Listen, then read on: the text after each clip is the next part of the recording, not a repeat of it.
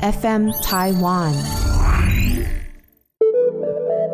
无论是美丽的 Beauty，或是要健康的 Healthy，让我们更加美丽健康，而我们就是他们最好的后盾。收听美丽健康萌萌哒，无话不谈，无所不答。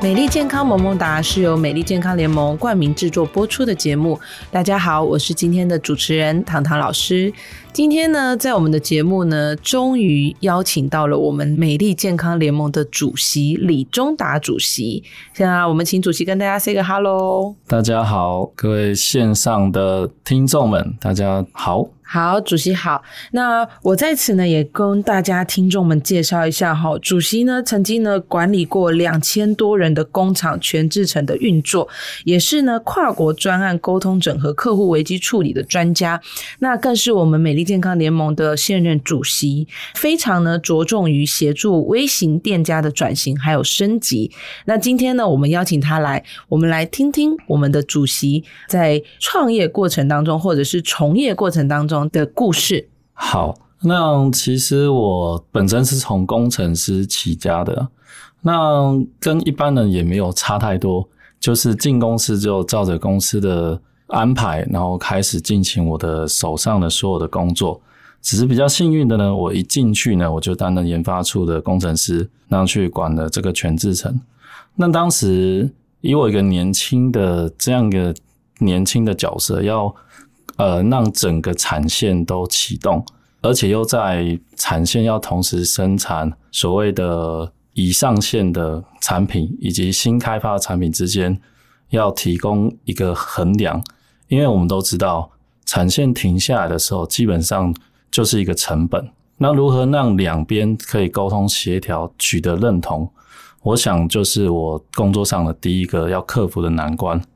那那时候我懂得几个重点。第一个就是所谓的借力使力，所以当时我就是去拜访各个单位的科长或者主管们，我告诉他我知道你们的产线的需求以及痛点，那我需要什么样的支持跟协助？那相对的，我也需要专业的技术给我 feedback，那我知道我可以怎么样做优化。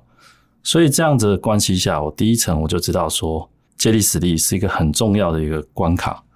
那第二个，当然我就要开始观察产线到底哪一个人才是这个产线里面最优秀的作业员或者是工程师。所以这时候我们就要花一点时间去培养所谓的人际关系，了解他们想要什么。其实，在产线最简单的就是中午请他们喝个饮料，然后有时候去跟他们去跟他们聊聊天，听听他们的抱怨。这样子的过程中，他就会慢慢把他们的这几十年来的。秘密都告诉你，包含这个产线平常要调什么机关，因为产线重要的是 SOP，但是有些东西是他不会告诉领班，因为调了领班会责骂他们，那不调呢又做不出来，是，所以这时候就要透过他们的了解哦，你帮他们做了什么，他们帮我做了什么，那我们给他一些奖励，大概是这样的方式下，我了解进一个庞大的一个体系呢，我们要先看见别人的优点。然后透过愿意站出来扛责任的人，把他们的责任的那种危机感或者不安全感排除，剩下整个产线就会启动了。是，那这个也慢慢应用到我后来移动到所谓的安全认证公司，那时候做的就是跨国的业务。当时我做的有点像危机处理，印象中就是当时有一个案件。那当然，那个年代很多科技产品要准备进印度市场，是因为当时的印度要求说，这些科技产品通通要在当地做安全认证。那基本上在所有的认证公司满载的状况下，每一个案件都要排三个月以上。哦，那是很长的一个时间。是的，所以那个时候同时有十家重要客户是要求我们在一个月内把整个案件完成。哇！当时是没有人觉得说这办得到，但我们也是在我们公司五个核心的团队小组我们讨论下，那我代表去那边大概一个月的时间，我把这些案件统统完成，所以等于压缩了一半的时间，对，一半以上的时间。以上的时间。那那时候也是发现，其实不管怎么样，这个原则都不变。到那边先观察，是好，就是借力使力。嗯为什么呢？因为印度方呢，他们的阶级层是很明确的，是在公司里面其实很明显，所以我们必须要先排除他这个问题。嗯所以第一个一样是先了解这边的 leader 是谁，然后第二个呢，我们也要看见这个团体里面到底谁才是会把问题排除的这样的一个角色。最后呢，我们明确列出 SOP，什么意思呢？因为列出来之后，列出这个规章，大家就照着这个白纸黑字的方式去执行，就不会有什么疑虑，也不会担心彼此会不会互相伤害。反而是站在一个互相支持的角色，你的问题我来协助你完成，让把这个概念他们带进去之后，也套用在客户身上，所以才能在呃短短的一个月之内完成。让这几年的经验也造就我创业的一个核心的理念，也是未来我想要发展一个重点的一个重要的核心概念。是。那我们刚刚听到主席说哈，就是说呃，没有一杯饮料解决不了的故事哈，就是是一杯饮料其实可以呢换来许多小故事。是的，所以呢，在跟主席共事的期间呢，我终于知道为什么我们总是有呃小点心啊、小蛋糕啊，还有饮料可以使用啊。因为我本身也是个喜欢美食的人。是，对对那。在主席刚刚介绍呢，不论是在呃南亚电路板的这个全制成的一个过程当中，或者是在优利国际公司在印度区的这个发展，我发现呢，其实呢为主席奠定了很多呃观察的基础，还有呢这个简化优化流程的一个经验哈，更好像是会洞悉我们的市场，然后帮助我们更多呃专业的人员被看到。然后避免失误。主席刚刚有提到哈，到印度的这个经验哈，其实我自己呢，到目前为止是还没有去过印度，所以我对印度真的是充满了这个好奇。那主席可以跟我们听众也介绍一下当时在那边一些有趣的故事，包括在这样的语言环境下，你怎么去完成你的这个工作呢？其实我是把工作当成是一个乐趣跟一个新的体验，因为到那边就像大家理解的，是。其实那时候印度被形容的很恐怖，对。比，如说机场进出，一般我们在台湾看到是机场人员而已嘛，是。不是，他们是军方带枪站在门口，是。你要有工作签证啊还是什么，他们才会放行。是。对，所以他们是有这样的气氛在。然后再来就是因为我自己本身喜欢到处走，然后吃美食嘛，所以那边其实便宜到台币五到十块钱，嗯。可以吃一盘很好吃的炒饭，哦。跟贵到可能一餐要一两千块，是。吃到一顿所谓牛排啊，或者是呃比较好的餐当点。啊对当地料理，但这这些都可能在一一到两条街，你可能走个哦。五到十分钟，就诶、这边卖十块钱，这边卖一千块，嗯蛮特别。因为不同的文化，然后不同的贫富差距，造就他们整个融合在一起。但是你不会看到里面有什么打架，什么没有，哦反而是相处很很融洽的一个状态，对，甚至你会在路边看到有一只牛绑在旁边，哦，就是，但是那是很贵重的牛，嗯哼，对嗯哼他们就是很很贵重的。是其实蛮多有趣的，甚至哦，我我讲一个大家可能比较知道的，我们去印度可能大家知道的景点就是泰姬玛哈林，，对对对，我当时真的印去景点。印象深刻，是。整个过程，呃，我们到泰姬玛哈林看到我们。之前我们是住五星级饭店，是。可是当我们要到五星级饭店之前，我们要先开车好几个小时，甚至到五星级饭店之前有一段是贫民窟，是。就真的是贫民窟，嗯所以他们是一个整个阶级文化融合很特别一个国家，所以我也造就我后面在看整个事情的时候，我反而是会希望就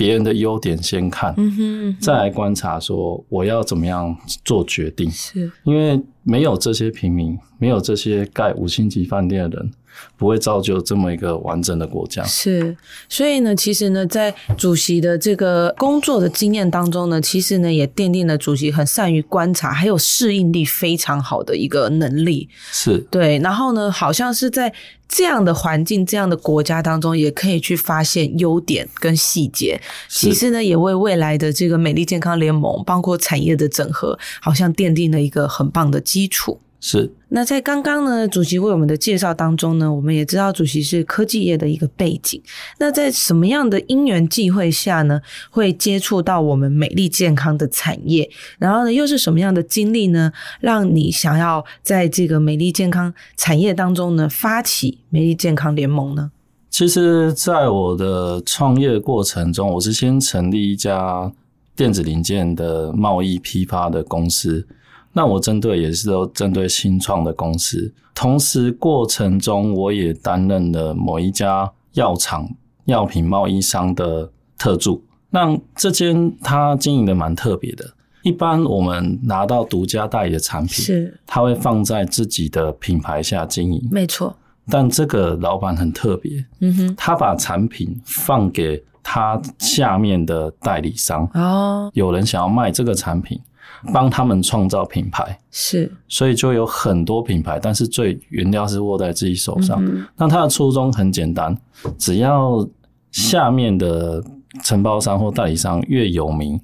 卖的越好，让他的事业就会越成功。是，所以也是因为这样子，我发现他是一个站在呃扶植下游厂商的前提下，在进行这个产业。那过程中，当然我也开始接触保健食品厂商啊。或者是比较高端的医疗相关的产品的一个开发，或者是代理商，样也慢慢的接触了目前跟我比较长期合作的一个民清健康产业链的一个科技产品，诸如此类的过程，也让我了解，其实扶植下游甚至是微型店家，是整个产业支撑起来一个重要的关键。唯有微型企业慢慢的启动，甚至慢慢的。复苏，甚至他们蓬勃发展，这我们才有意义。各个单位的，不管是意见领袖，或者是协会的理事长，才会慢慢的被支撑住，然后整个产业才整个启动发展起来。是，那我们刚刚呢，这个李主席呢也说了，自己从这个科技业开始接触到美丽健康产业。那在这个接触的过程当中呢，再到创立美丽健康联盟，肯定呢是有一些我们听众或者是大家不知道的故事。那主席可以为我们介绍一下，在美丽健康联盟创立初期是怎么成立的吗？好的，其实美丽健康联盟创立的初期。我很明确的知道，如果产业要复苏，呃，我当时的产业就是 focus 在整副业，是让慢慢延伸到美业。嗯，那产业要复苏，基本上他们需要三个重要的元素：第一个，他们要客户；第二个，他们需要被看见；第三个，他们的生产工具或生产的方式需要有价值。基于这三个理由，我才确定我要做这个联盟。因为联盟的宗旨不外乎就是提供免费的广告、免费的导客以及联合采购，而这些都是产业每一个人必须要做，而且要一起做的一个核心。但是当时并没有人说你要做还是我要做，那不如既然我想做，那我就干脆把它做起来。因此，我请教了业界的几个教授们，或者是理事长，还有呃产业的一些前辈们。我确定这些是所有的产业所需求的，所以我希望我把这个观念导正，不是你要做，也不是我要做，是我们一起做。这个是我创立联盟的核心的初衷，也是我未来要提倡的一个核心的概念。是，那在这个创立的这个初衷呢，还有呢这个草创期，主席也可以为我们听众介绍一下，就是美丽健康联盟呢做的第一件事情是什么？还是说有没有什么样的呃讲座啊或论坛来给这个大家或产业界里面去认识美丽健康联盟？好的，其实当时呢，我是透过这样的一个资源整合，我在去年八月十四号的时候。我办了第一场论坛，那陆陆续续有九月、十月、十一月我都办了论坛。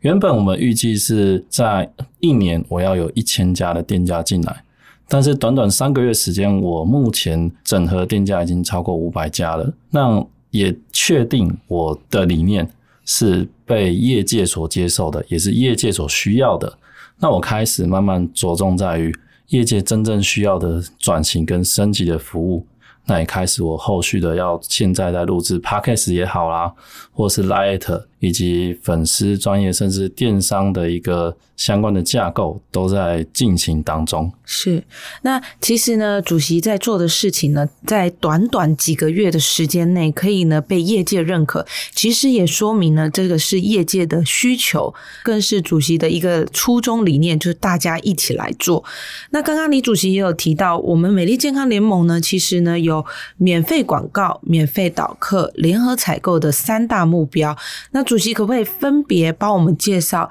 第一个是什么是免费广告呢？好的，免费广告其实很简单，我们就是举例，糖糖，如果你有需要曝光的专业服务，是。或是店家的资讯，你只要给我一张照片，嗯，然后并且明列出你的专长，是。你可以提供的服务，我们就会把这些资料整理成页面，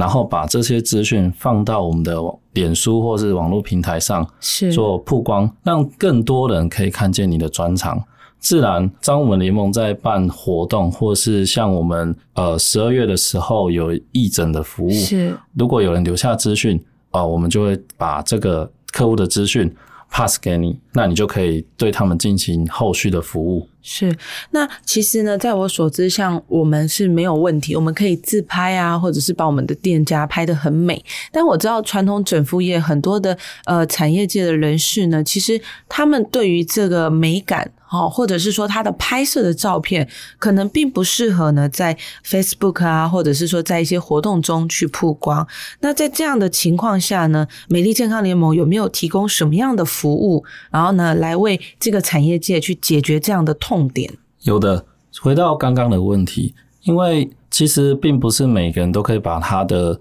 专长写的简单扼要，也不是每个人都很擅长拍自己的形象没照，错，或是他的工作室的照片。对，那我们就会透过专业的协助，是呃，提供他们拍照也好啦，或是帮他们修修饰一下。但这不是重点，重点是我们要让他拥有一个可以二十四小时推播，对帮他们讲的很清楚的影片。是也因此，我们在帮客户做联合采购的同时，我们就会提供他刚刚糖糖帮我提到的得多次金像奖的这样的导演来帮他做拍摄，让这个影片呢，不管是何时何地，都可以呈现它最完美的结果。而这些结果都是我服务的工作室。理事长们还有各协会的店家本身，那像刚刚主席有提到哈，就是说呃金钟奖导演拍摄的广告，那这些广告呢，大家可以在哪里看到呢？可以为我们听众朋友介绍一下嘛？如果有需求的店家呢，也可以跟美丽健康联盟联络。好的，我们目前联盟有经营的线上的有粉丝专业，也就是 FB，然后我们有经营 YouTube，那我们还有提供 Light 服务的频道。那影片的部分呢，各位可以在 YouTube 频道上面看到，那也可以透过脸书公布我们最新的相关的影片的资讯呀，或是比较好的一个活动，或是联盟最近在做哪些事，你可以在脸书上面看到。那如果有相关的问题，大家都可以加入 Light，其实就是立即加入，因为我们提倡就是你有什么问题，先让我们知道，这些都是免费的服务。那所以呢，在这个免费广告的部分呢，会在美丽健康联盟的 YouTube 节目上去看见。那接着就是免费导客的部分，因为呢，其实呢，传统整复业来说呢，他们呢对于免费导客这个部分好像是有很大的需求。我知道他们可能都需要在户外或者是在外面做义诊。那不知道美丽健康联盟在免费导客的这个领域，又能为我们的商家带来什么样的服务呢？好的。其实我们都知道，商家需要的就是客户。那过去他们就是在外面发传单，或是有一个好的展览，他们就自发性的以个人为单位去做参展，是，甚至呢，他们会定期的去做义诊，那这些不外乎都是希望在付出做公益的同时，让自己的专业被看见。对，那这些其实联盟来帮各位完成就可以了。什么意思呢？我举例，联盟目前累积了庞大的粉丝量，是也定期的有在推播做广告。嗯，那当我们曝光的同时，我们会连带的把已经加入了会员们的店家资讯也公布在上面。那只要客户有服务，客户有需求，那我们就可以把你的专业的资讯 pass 给他们看到。那甚至呢，如果要进一步的话，我们就可以把你联络方式提供给潜在客户们，那你就可以直接做服务。而这个服务呢，你只需要留下你的联络资讯，以及你的店家、工作室还有个人服务的地点。接到电话呢，这些电话的名单会有联盟提供给你，你只需要跟他们约好时间，在服务的地点等待他们上门提供义诊的服务。过去你需要到外面抛头露面做义诊，现在呢，联盟来帮助你，让提供给我你可以服务的时间、地点，这样就 OK 了。所以主席的意思是说，其实呢，店家就可以在家接电话，然后呢，再到他们的体验中心啊，或者是说义诊服务的单位啊，在室内就可以得到这个义诊的服务的功效。是的，好，所以呢，那我想了解，也是为听众朋友们发声，就是目前呢，呃，免费导课的店家呢，全台大概是有几间有跟美丽健康联盟合作呢？保守估计大概有一百多家，是，所以呢，呃，目前还是有很大的市场可以跟联盟做这个连接，对吗？是的，哦，所以呢，各位听众朋友，如果你有需求的话，欢迎呢跟美丽健康联盟联络。那最重要呢，第三个呢，应该是呃美丽健康联盟的一个特色哈，叫做联合采购。那在联合采购的部分，我相信，因为以李主席过去从业的经验，都是有在做这个呃零件的订单，还有呢联合采购的这个工作啊。所以呢，在联合采购的部分呢，是不是也可以跟我们来介绍一下联盟怎么做联合采购？好的，所谓的联合采购呢，不外乎就是降低成本，增加大家的收入。什么意思呢？过去我个人的店家一次跟厂商可能只能拿十个 piece，那这个价格可能是一百元。那透过联盟的整合呢，我一次一千家，每一个跟厂商拿十个，那我们就是一万个订单。那这一万个订单呢，我只要跟厂商谈，基本上我们价格一定可以更低。举例，如果我们降到三十块，那我们就有多了七十块的空间，而这些呢都会回馈到各个店家身上，而联盟呢就从中也得到一些服务的费用。那主席的意思是说呢，就是如果本来我买十片呢是一百块钱，那可能因为透过联盟的联合采购的方案，那是不是呢原本的一百块我可能会买到二十片或者是三十片的概念呢？是的，那在这样的联合采购当中呢，目前整合的店家或商家里面，是不是有一些成功的案例，也可以让我们听众了解什么样的商品呃目前已经在做联合采购呢？目前我们有一个成功的案例呢，是我们的通通贴，它是一个可重复性使用的科技贴布，并且可以散发出远红外线。那以它在市场上的一个单价呢，大概是八百八到九百八一片。透过联合采购呢，其实它只要在对折以下的价格就可以取得，并且呢，我们同时帮店家创造了新的获利模式，也帮厂商呢提供了整个专业的一个通路，帮他的销售量做一个提升，也帮助店家呢服务更多的客户。那谢谢我们的主席帮我们介绍这个联合采购。那听起来呢，其实呢，不但是帮助到我们的商家哈，产品上有更大的曝光，更是帮助到我们产业的从业人员呃，有更好的商品或者是更多元的商品呃去推广。而且同样的价格呢，它可能买到的量更大，或者呢，它可以呢使用的次数啊，或者是说需求也可以更加的提高。美丽健康联盟呢，在未来的发展。服务上是不是还有新的服务？因为就我所知，主席呢刚刚也提到，哦，有 Light 的升级，还有我们现在美丽健康萌萌哒 Parkes 的节目。